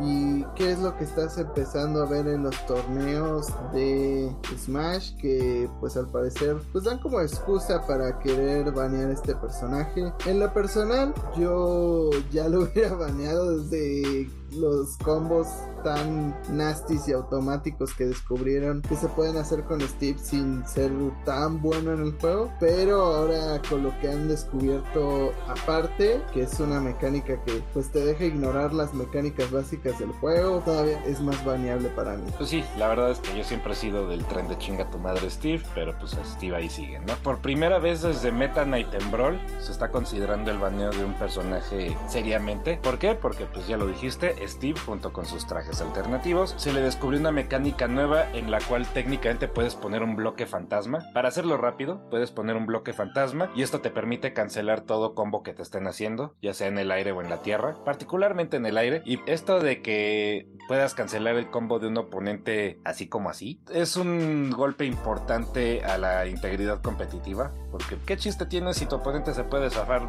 con toda facilidad. El truco es relativamente sencillo de sacar, no es así como súper sencillo, como el resto del kit de Steve, digo que Steve ha tenido muchísimas quejas, ya lo dijiste, por su kit, puedes hacer combos largos y dolorosos sin tener mucha práctica con el personaje, su carrito es un dolor de huevos, y luego este fue la gota que derramó el vaso básicamente. En Estados Unidos, que es la principal región en donde se realizan eventos de Smash, se están empezando a realizar baneos, por primera vez ya hay varios estados, como Kansas por ejemplo, que ya dijeron no más Steve, y todo esto llegó al tope cuando Hungry Box, el famoso jugador de Super Smash Melee, uno de los cinco dioses, este hombre hace regularmente torneos en línea de Smash Ultimate, que se llaman los Coin Boxes, y él ya dijo, desde este momento y hasta que se defina qué vamos a hacer, Steve está baneado, porque es un problema para la integridad competitiva de nuestros torneos, entonces el hecho de que torneos organizados por alguien tan importante en la comunidad como Hungry Box ya es un golpe importante, ya es, esto es fuerte, porque aparte si en todos los torneos chiquitos empiezan a banear a Steve, los torneos grandes van a empezar a decir, bueno, ¿y nosotros por qué vamos a tener a Steve sin es todos los demás organizadores lo están baneando. Como yo ya dije, yo soy de la idea de chinga a su madre Steve. No me gusta que el personaje esté en Smash. Pero pues también ese soy yo, ¿no? Entiendo que muchísima gente estuvo muy emocionada de que Steve estuviera en Smash. Es más, Steve en Smash rompió la página twitter.com. Se cayó Twitter de la cantidad de gente que estaba hablando al respecto. Pero claramente no es un personaje apto en el competitivo porque es sencillo de usar y porque tiene mecánicas que rompen el juego. Pero ustedes qué opinan? Yo sé que Lucy usa Steve, entonces Lucy seguramente tiene opinión al respecto, pero en general, ¿qué opinas? Principalmente el tema es lo de las mecánicas, ¿no? Lo de sencillo de usar, pues vaya, no siento que sea un argumento. El caso, pues banear a Mario. O sea, Easy Bake combos por días, es fácil de usar, no necesitas mucha experiencia para hacer combos que duelen. Pero sí, el problema aquí es que rompe las mecánicas. Como lo he comentado muchas veces, yo no soy fan de que baneen a un personaje en un juego de peleas temprano, ¿no? O sea, en este caso sí, Steve empezó a ser un problema y ya, ya estaban hablando de banearlo desde ese principio ahí es donde yo me quejé. Creo que tienes que darle la oportunidad a la comunidad de desarrollarse alrededor de eso y así pues encontrar un counterplay al personaje. Sin embargo, ya pasó su tiempo de prueba, por así decirlo, ¿no? O sea, ya vieron que efectivamente está roto, se están encontrando nuevas formas en las cuales está rompiendo el juego. Y pues como dice Diego, ¿no? ¿Cuál es el punto si básicamente tienes un breakout of jail free, ¿no? O sea, tienes un sal de prisión libre con los combos, tienes mucha presión, tienes muchas herramientas y pues lo que estás haciendo es reducir el juego a Steve. Entonces es el punto donde o juegas Steve o, o, pues básicamente estás jugando con desventaja, ¿no? O sea, me acuerdo mucho de este meme de Millie, donde se decía que, que todo iba eventualmente a, a, en Fox contra Fox, ¿no? Y que las peleas se iban a definir por quién estaba en el control 1 y ya, ¿no? Porque a eso iba a llegar el punto de, de, gameplay. Y pues una mame, pero eso estamos llegando con Steve, ¿no? O sea, ya estamos llegando a un punto donde básicamente por jugar con ese personaje, si tu oponente no está jugando Steve, pues ya tienes un 60%, 70% de ventaja de que tú ganes, ¿no? Es que no solo es eso, sino que la mecánica principal para detener a Steve es no dejarlo minar. ¿Cómo puedes evitar que Steve esté minando o construya cosas para alejarte y seguir minando y demás? Haciéndole combos, presionándolo. Y si es el único personaje que puede liberarse de los combos y de la presión y que además tiene un movimiento como es el carrito, el de al lado, que no tiene un tiempo de reacción razonable para evitarse, apenas te rompa el combo, puede hacer el carrito e inmediatamente es un hit para ti. Ya es algo en contra tuya. Entonces no hay manera de jugarle a este personaje. Nadie lo ha descubierto. Leo recuerdo que estaba muy en contra de que lo banearan y ahora como que ya se está quejando mucho de Steve. Ya está entrando en el lado de que lo baneen y es el mejor jugador del mundo. La mayoría dicen no me gustaría ser el primero. O sea, nadie quiere ser el malo que diga que lo baneen, pero todos en el fondo quieren que lo baneen porque claramente es un único personaje que puede hacer algo que rompe el juego, pero nadie quiere ser esta persona que sea el llorón que diga que quiten a Steve. Y Sam por ahí tiene una declaración como de yo voté porque quitaron a Meta Knight en el otro juego, pero aquí no lo sé. O sea, el personaje sí está roto, pero no diría que lo quitáramos. Es como de, güey, estás diciendo que, quieren, que quieres que lo quiten, pero no quieres tener los cojones de decir que lo quiten. ¿no? Entonces, pues hasta que alguien se arme de valor y diga, ya basta, porque Nintendo no va a actualizar Smash, nunca lo ha hecho después de que acaban los personajes, no se va a solucionar esta situación y ver el competitivo de Smash va a ser cada vez más aburrido mientras Steve siga presente, pero esa es mi opinión, ya cada quien tendrá la suya, pero hablando de cosas que rompen los juegos, Arad, supuestamente nos arreglaron Pokémon, pero más bien nos lo vaciaron, nos lo dejaron sin nada y aparte lo volvieron a romper, pero de otra manera diferente, pero cuéntanos qué fue lo que pasó con este parche de Pokémon que supuestamente arreglaba problemas con el rendimiento, pero en realidad pues solo fue un truco barato de Game Freak. Como lo en episodios anteriores, con la llegada de febrero pues tuvimos el Pokémon Day y con ello se supone la actualización de Pokémon Scarlet y Violet que se supone arreglaba la mayoría de los problemas de este juego, sobre todo los de rendimiento. Y resulta que uno de los mecanismos que utilizaron para hacer esto es reducir la cantidad de NPCs presentes, es decir, hay menos personas pasando por ahí y hay menos Pokémon apareciendo dentro del juego. Se supone que esto es para evitar que crashe. Yo no le veo la parte positiva. Y además de eso, nos quitaron bugs para meternos otros. Uno de ellos es el de el huevo malo, que así fue bautizado en la tercera generación. Y que regresa en las Tera incursiones de las formas Paradox de Suicune y Virizion, en los que pues principalmente está afectando a quienes no tienen la versión actualizada. Lo que ocurre es que al momento de entrar a una partida y unirte a una de estas incursiones, el error que te manda es el de un huevo. Es al momento de capturarlo puede corromper tu partida y pues básicamente vas a perder todo tu progreso si te encuentras con este error. Entonces ya saben, actualicen su Pokémon Escarlata y, y, Violeta. Va a estar más vacío, sí. no es lo que queremos, tampoco. Pero Game Freak son estúpidos. No saben optimizar un juego, no saben cómo solucionar el juego de otra manera. Muchos youtubers de Pokémon han dicho que es culpa de la Switch porque si overcloqueas la consola ya no tiene fallas el juego y es como de ¡Ah! ¡Qué raro! Pues también si la corrieras en una Play 5 no tendría problemas del pinche juego. Pero si Game Freak la hubiera desarrollado para la Play 5 le hubiera causado otros bugs. O si lo hubiera hecho para la Switch 2 hubiera encontrado maneras de meterle más bugs. O sea, hay juegos como que se ven tan hermosos como Metroid Prime y hay juegos tan grandes como Breath of the Wild que es imposible que me digan que es culpa de la Switch. O sea, es imposible. Game Freak, no mames. Esas excusas no te las cree nadie y pues literal hiciste el juego peor, o sea, hay menos Pokémon, menos realismo, menos NPCs, por un poco de frame rate es como de gracias, supongo. ¿Qué debería decir? Lo tomo, pero estoy ofendidísima. Lo de siempre, chinga tu madre Game Freak. Exacto, o sea, porque ni siquiera es como que lo tome porque ya no juego, solamente juego cuando sale otra excursión de estas de 7 estrellas o cuando sale algo importante, pero así que digas, uy, ¿cuánto he jugado mi Pokémon Escarlata desde que lo acabé? Pues no, de por sí lo acabé, ya desde de Santos que lo acabé.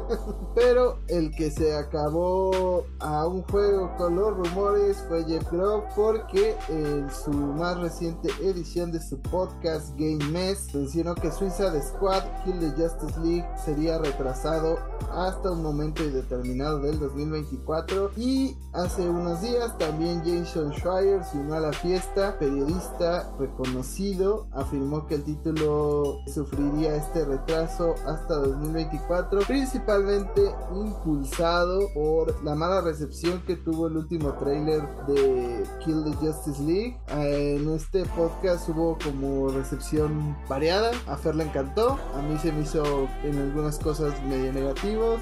Yo oí ciertos podcasts y demás programas de opinión donde decían que parecía que solo le disparabas a cosas moradas una y otra vez. Pero, ¿qué tan bajo tiene su autoestima Rocksteady hoy día que retrasaría su juego solo por un par de comentarios malos? Pero, ¿ustedes qué opinan? ¿Esto va a beneficiar al juego? ¿No lo va a beneficiar? Yo siento que a final de cuentas, no siempre un juego retrasado es un juego bueno. Miyamoto lo dijo alguna vez que un juego que sale antes siempre será un juego malo, pero un juego retrasado siempre será un juego bueno. No lo sé. Muchas veces retrasan juegos y aún así quedan muy mal. Pregúntale a Forspoken. Claro. Yo pienso que realmente no lo pueden arreglar tanto. Tendrían que cambiar la dinámica en su totalidad, porque si la queja principal es el gameplay y que se ve que nada más estás disparando y puro shooter y nada más a cosas moradas y te va a volver aburrido. O sea, de entrada tienes que cambiar la fórmula desde cero. O sea, tienes que hacer el juego casi casi desde cero. Ya tienes a lo mejor construido los ambientes, las texturas, el engine, ¿no? Pero las misiones, los challenges, inclusive partes de la historia que giran alrededor de cumplir ciertas misiones que serían shooter a cosas moradas, tendrían que redefinirlo. Entonces, yo pienso que se están yendo por la manera más fácil de tratar de solventar la salida y que el juego sea un éxito, pero seguramente les va a salir el tiro por la culata y van a terminar gastando más y entregándonos al final un título que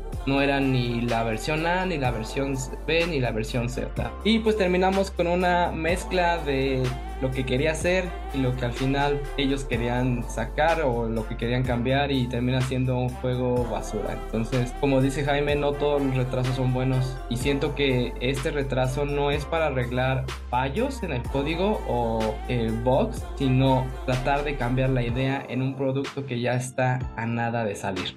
no es para quitar fallos en el juego, sino para meter otros. ¿Qué eres, Game Freak? Pero es que... Oh, Lucas No, Arts. Bethesda. Disney con Star Wars. Lo que pasa es que ya no va a ser sobre dispararle a puntitos morados, es para dispararle a puntitos verdes. Eso va a ser la verdadera diferencia. Pero realmente no veo por qué deberían de atrasar un juego solo porque tuvo malos comentarios. O sea, al final de cuentas no es como que vaya a dejar de ser siempre en línea, como que vaya a dejar de ser un servicio. Yo creo que eso es lo que calentó a la banda. Entonces, pues de todas formas, sácalo. A final de cuentas, la gente que no tenga problemas con esto lo va a comprar, la gente que solo quiere un juego de la Liga de la Justicia lo va a comprar, los normies que no ven estos directos y que solo llegan y ven una cajita en la tienda lo van a comprar, o los que solo ven los trailers normales. Entonces, no le veo el punto, la verdad. Si el juego tiene la calidad en el gameplay que Rocksteady suele tener, pues con eso yo creo que les alcanza y les sobra sin necesidad de estar atrasando todavía más el juego. A lo mejor lo único positivo que puede tener que lo atrasen es que no choque con juegos como pues todavía la colita de The Legend of Zelda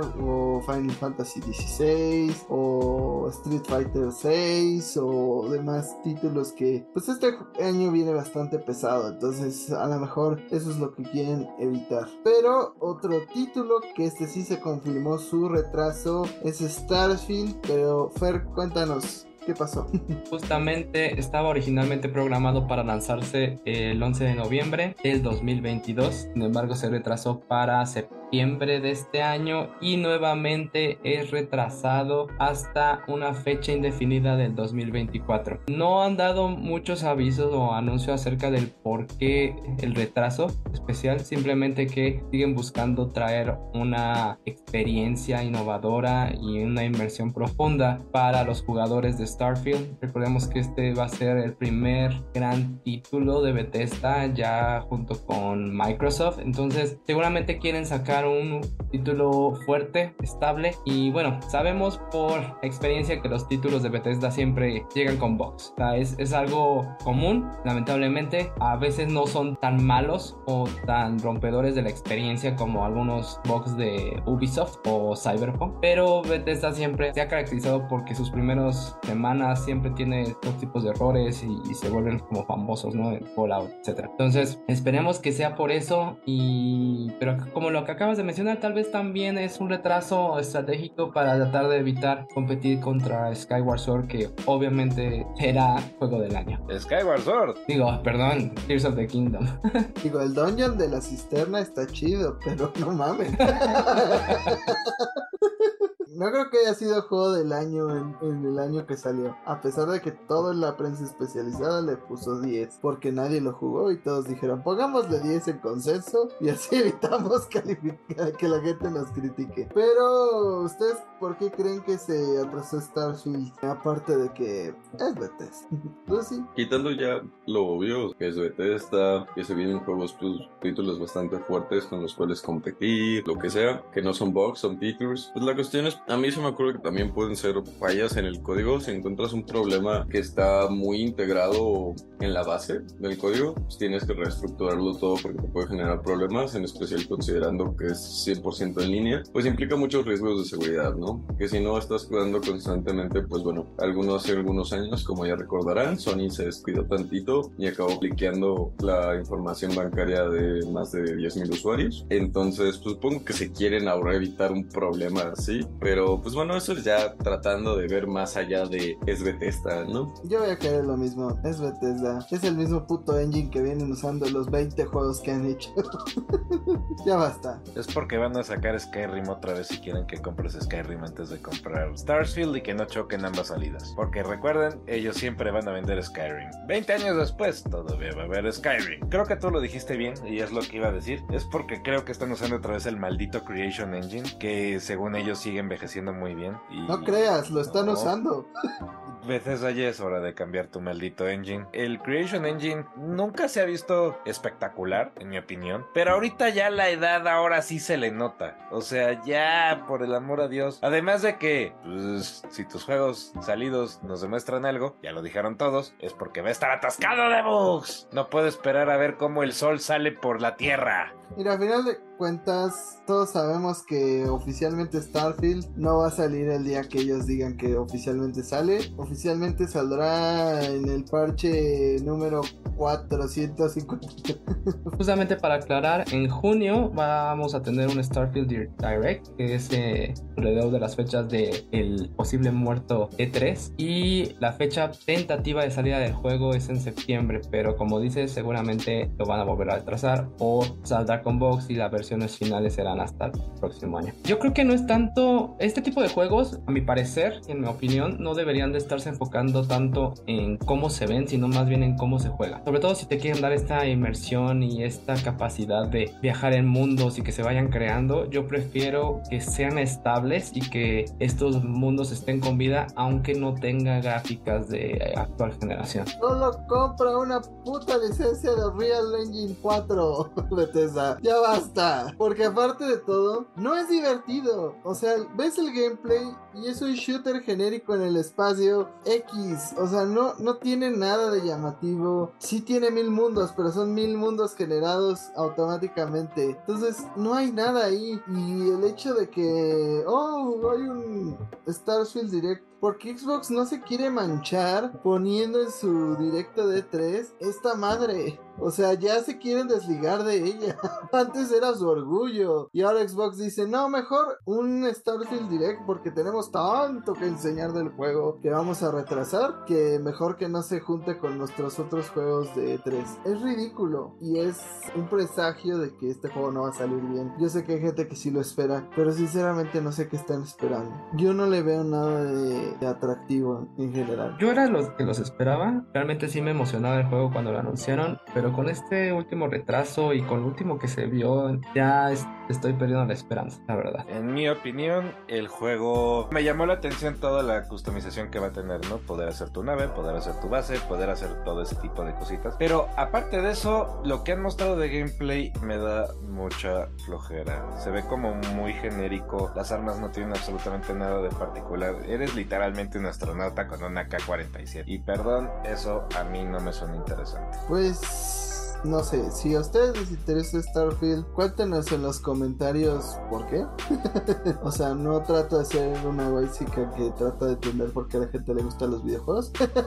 Pero a mí no me cae en la cabeza a la gente que sigue teniendo fe de que Starlink va a ser el juego del año y cosas así. Starlink. Eh, look, Starfield. Starlink fue un juego genérico de navecitas de juguete que yo jugué solamente porque salía Star Fox. y fui feliz 5 minutos. Pero continuamos con más noticias porque Starfield me deprime.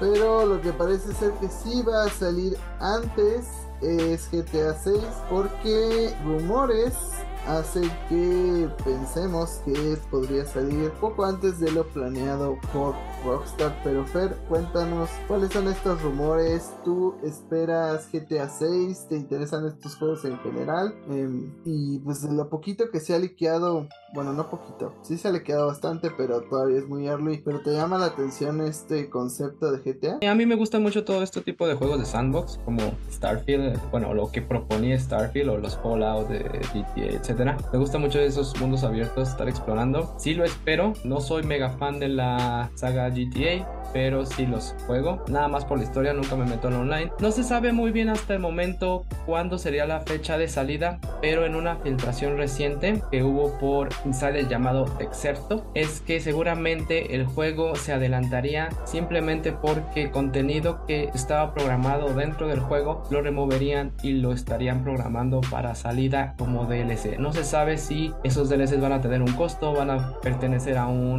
Season Pass, si van a estar eh, incluidos y van a ser gratuitos. No se sabe hasta el momento, pero es lo que se rumorea y es lo que ahorita es lo que se sabe acerca de GTA. No sé ustedes qué piensan acerca de este tipo de contenidos. Justamente lo estábamos hablando en la semana, no me acuerdo para qué otro juego, de que estos DLCs o estas malas prácticas lamentablemente ya están permeando mucho a la industria y ya cada vez vemos más juegos. El DLC fácilmente podría haber sido parte del contenido del juego. Lo dijimos con Budokai hace poquito. Seguramente muchos de los peleadores podían estar en el juego original y los van a poner como DLC. Lucy, Pues justamente es triste ver que este contenido que iba a ser parte del juego se va. Muchas veces mucho el contenido se acaba cortando, ¿no? En postproducción. También es el hecho de yo creo que vamos a ver un par de DLCs gratuitos, pero la mayoría van a ser de paga. Algo así como lo que vimos con el GTA Online. Sí es triste el estado. Yo sé que este GTA 6 pues, es una excusa para sacar una nueva versión de su online y puede sacar otro casino virtual donde los niños puedan apostar con las tarjetas de crédito de sus papás. ¿Quién me compra el skin de Eren Jaeger en Fortnite? Eren Jaeger.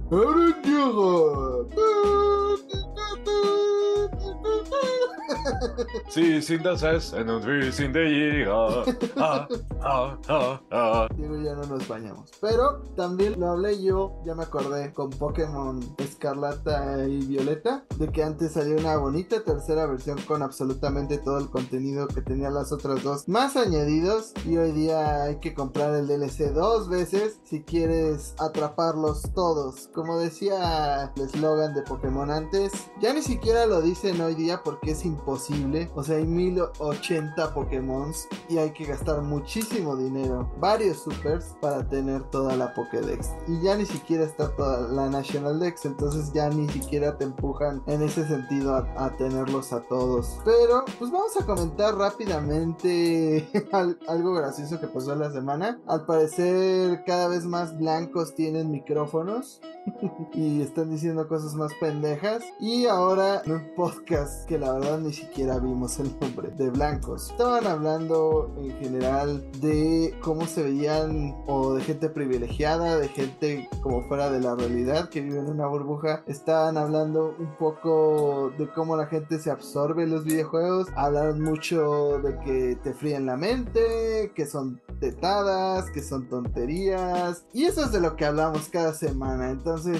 la verdad fue algo curioso. También una de ellas medio se quiso disculpar, pero al final dijo algo como de, yo no entiendo a esta gente cuando puedes vivir tu vida, sacar a tu perro a pasear. Si sabes que puedes jugar videojuegos y aparte sacar tu perro a pasear. Dato curioso. Pero ahora, ¿cómo viste esta situación? No saben que puedes jugar Pokémon Go mientras paseas a tu perro. Pero eh, más allá de eso, pues en el podcast se hicieron comentarios muy desafortunados. Lamentablemente, como que es un mindset que escucharías de alguien que nació en... Lo Los siento, Fer. 60s. Nadie, nadie se acaba de pasar este perro culazo que traigo. Pero, aparte de eso, es un mindset que, como lo menciona Diego, es de alguien que nació el siglo pasado, alguien que no está acostumbrado como a estas cosas. E incluso un mindset de algo que in- incluso mencionamos una vez, ¿no? De estos como comentarios que te hubieran hecho como hace 20 años de, ¿juegas videojuegos? ¿Qué teto? O sea, yo tengo muchas actividades de morra blanca como alcoholizarme desde los 15 años. Entonces, pues no, o sea, Como chocar el carro de mis papás. tengo que chocar el carro, tengo que ir con Ana Lu, con Ana Sofi, con Ana Clau a empezar a tomar precozmente. Pero, o sea, lo que más me causa ruido es como sus comentarios sobre de por qué alguien ganaría dinero haciendo lo que le gusta, que son justamente jugar videojuegos, ¿no? Así como, ay, ¿cómo no puedo creer que mi primito se la pase viendo a güeyes jugar en lugar de jugar? ¿Qué digo?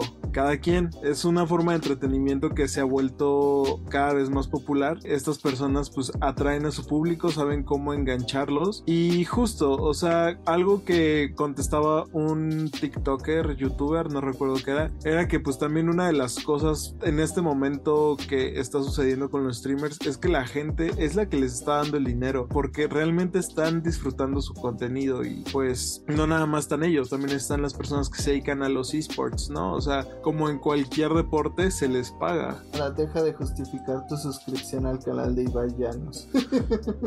Es que justamente como menciona Sara, la queja no es el por qué hablan de estos tipos de hobbies, ¿no? Porque como que viven en su mundo, en su burbuja y creen que los hobbies que ellos tienen son los únicos que son válidos. Yo creo que eso es lo malo, ¿no? Entonces aquí no hay, nadie está en lo correcto, cada quien puede tener sus hobbies y que y son totalmente válidos, siempre y cuando esos hobbies no representen un daño a alguien más, sino nada más una diversión. Entonces, adelante, ¿no? El problema es que se ponen a criticar a los streamers, a estos, a los esports, cuando posiblemente no tienen ni la concepción de la cantidad de dinero que se mueve en la industria. Ajá, entonces yo creo que esa es parte de la ignorancia y que viven en, en- en este tipo de burbujas. Y bueno, si ya saben, quieren darle una cachetada de guante blanco, díganos, compartan nuestro canal. Para que lleguemos a ganar esas millonadas. Oye, pues se me hace muy estúpido este argumento de, ay, ¿por qué ves a gente que juega videojuegos? Y si podrías jugar videojuegos, oye, ¿por qué la gente ve fútbol si pueden salir a jugar fútbol, no? Porque ¿Por qué me veo, la rodilla, Lucy. ¿por Déjame qué veo paz. una película si puedo salir a actuar? Pues, obviamente porque hay gente que se dedica a eso y lo hace mejor que tú. Y es un arte. Y apreciar a alguien que está haciendo bien su trabajo, echándole ganas, dándole toda la dedicación en algo que a ti te apasiona, se siente bien. Eso es el fanatismo, ¿no? ¿Por qué crees? O sea, y me da coraje porque es una persona que además está haciendo un podcast, ¿me explico? ¿Por qué la gente te escucharía si puede grabar su propio podcast, ¿no? O sea, al final del día, cada quien tiene sus hobbies, cada quien descubre qué le entretiene, qué disfruta en esta vida y pues no somos quien para juzgar mientras no estés así que chingando al prójimo. Pues si te gustan los videojuegos, si te gusta picarte el ombligo en tu tiempo libre, muy tu asunto, ¿no? Estoy de acuerdo que pues todas las cosas ocupan un balance y obviamente hay personas que se desviven o se desgracian la vida jugando videojuegos. Hey, hay personas que se desgracian la vida con todo, ¿no? O sea, hay gente que le gusta ejercitar, ejercítate de más y eres vigoréxico y te genera problemas, ¿no? Todo se requiere cierto nivel de medida, cierto nivel de control, pero cualquiera de estos streamers o youtubers populares ni siquiera te, te van a voltear a ver, morra, porque no eres nadie, ¿no? O sea, menos para estar criticando gente así. No, y aparte, seguramente está viendo The Last of Us porque es lo que está de moda. Y es como de morra, adivina de dónde salió. O va a ir a ver la película de Super Mario. Morra, adivina de dónde salió Super Mario. No es un personaje de cine, no surge en el cine. Ah, no, no es un personaje de Charlie Chaplin. No, yo sé que cae como una sorpresa para ti, pero no, no lo es. Y pues, o sea, seguramente pierdes el tiempo viendo televisión o viendo videos de YouTube. La gente literalmente es como de, pues ya lo dijo Lucy, ¿por qué perderías tu tiempo jugando un videojuego? ¿Por qué la gente perdería su tiempo escuchando tu maldito podcast? Porque no estás dando una sola idea inteligente. Entonces, sí, es básicamente la hipotenusa o básicamente no querer entender que los videojuegos para estas alturas son parte de la cultura popular. Es uno de los imperios mediáticos más grandes que existen. Jala tanto o más dinero como el cine hoy en día. Entonces, básicamente, si no puedes afrontar que esta es una forma de arte nueva, que es muy bonita y que es un hobby y que las personas pueden hacer lo que se les antoje la regalada gana con sus hobbies, mejor siéntate, duérmete otro rato, porque no estás impresionando a absolutamente nadie. No, y lo peor es, también me acordé de algo que dijo en su supuesta disculpa, en la cual dice, yo tengo un amigo gamer, es como la típico... Yo tengo un amigo gay, güey. O sea, no, no odio a los gays, no odio a la comunidad. O sea, tengo mi amigo, güey. Yo Que lo me peina. respeto y lo amo, güey. O sea, súper Diles. güey. Diles que te dejo peinarme, que te dejo agarrarme las greñas. Es como de, güey, no, no vayamos ahí. Es como de, mm, seguramente tienes un chingo de amigos gamers, porque ser gamer no es difícil. Es como ver una película. O sea, si juegas en tu celular, eres gamer. si juegas en tu computadora y le descargas cualquier cosa, eres gamer. O sea, no es como se le haya puesto este etiqueta para describir un grupo de personas, venderles cosas, no quiere decir que sea un requisito súper especial. Si juegas Animal Crossing, si juegas Doom, si juegas lo que sea, eres gamer. O sea, yo sé que hasta existen etiquetas raras como hardcore gamer, como de qué es ser hardcore gamer. O sea, yo le veo algo más difícil tener la paciencia que tiene Arad para atrapar ese pez que tener todos los cráneos de, de en Halo. Es como de, ¿qué es ser hardcore gamer? A final de cuentas solo son categorías, etiquetas que pone la gente porque se le hace fácil, porque para ver a lo ajeno o para venderles cosas, pero no significan nada. Entonces, eh, ¿acaso es un recordatorio de que hay mucha gente que todavía piensa así? Que todavía piensa que también he visto muchos comentarios de, güey, tienes cuarenta y tantos años, tienes cincuenta y tantos años, no estás para jugar videojuegos, los videojuegos son para todo tipo de gente de todas edades, hay papás que juegan videojuegos, está la abuela gamer, ya o sea, si no haces nada más de provecho en tu vida, pues sí, cuestionate un chingo de cosas. O si es no tienes contacto con las personas, pero usualmente no es así. Pero igual que nuestra paciencia con los White y sus podcasts, este programa ya se acabó. Muchas gracias por habernos escuchado, por no estar en un bar tomando bacacho oyendo rolas de Luis Miguel. Y chicos, sus redes sociales. A mí me pueden encontrar como Lucius Skies High en Twitter y en Instagram. Ahí los espero a la que me digan qué unidades vale la pena en Treehouse. A mí me pueden encontrar tanto en Twitter como en Instagram como el Árabe García. A mí díganme si le entraron a la carrera para ser el primero en terminar la nueva Rey de Destiny y cómo les fue. A mí me encuentran en todas las redes sociales como TikTok, Instagram y Twitter como My Life Azarat. Ahí me pueden decir por qué es mala idea empezar a tomar a los 15 años. A mí me encuentra como el-percho MX en Twitter e Instagram. Y a mí díganme qué personajes esperan del Budokai Tenkaichi 4. A mí me pueden encontrar como Jaime Higuera en Facebook, como arroba bajo en Twitter, como Jaime Higuera 100 en Instagram. A mí díganme los chetos normales o los torciditos, ¿verdad? Eso creo que todos estamos de acuerdo. Pero si no lo están, pónganlo en los comentarios. Y sobre todo, pónganos si esperan Starsfield, ¿por qué? y díganme cuáles son los celdas con un inicio más lento. Yo voto por Twilight Prince. Pero nos vemos en la siguiente edición. Hasta la próxima. Y también díganos cuál es su canción de Luis Miguel favorita. no, eso no. Salúdenos a Lulu Chang. Si es cuando calienta el sol, son básicos.